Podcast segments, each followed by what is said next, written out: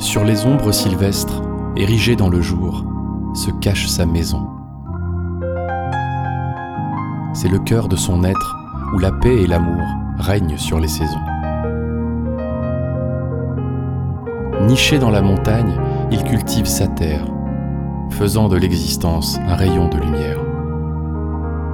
Grand amuseur de vie, faiseur de grands travaux, il cueille de ses yeux les plus beaux paysages et recrée leur essence dans de dignes ouvrages dont il nourrit son âme et ses doux idéaux.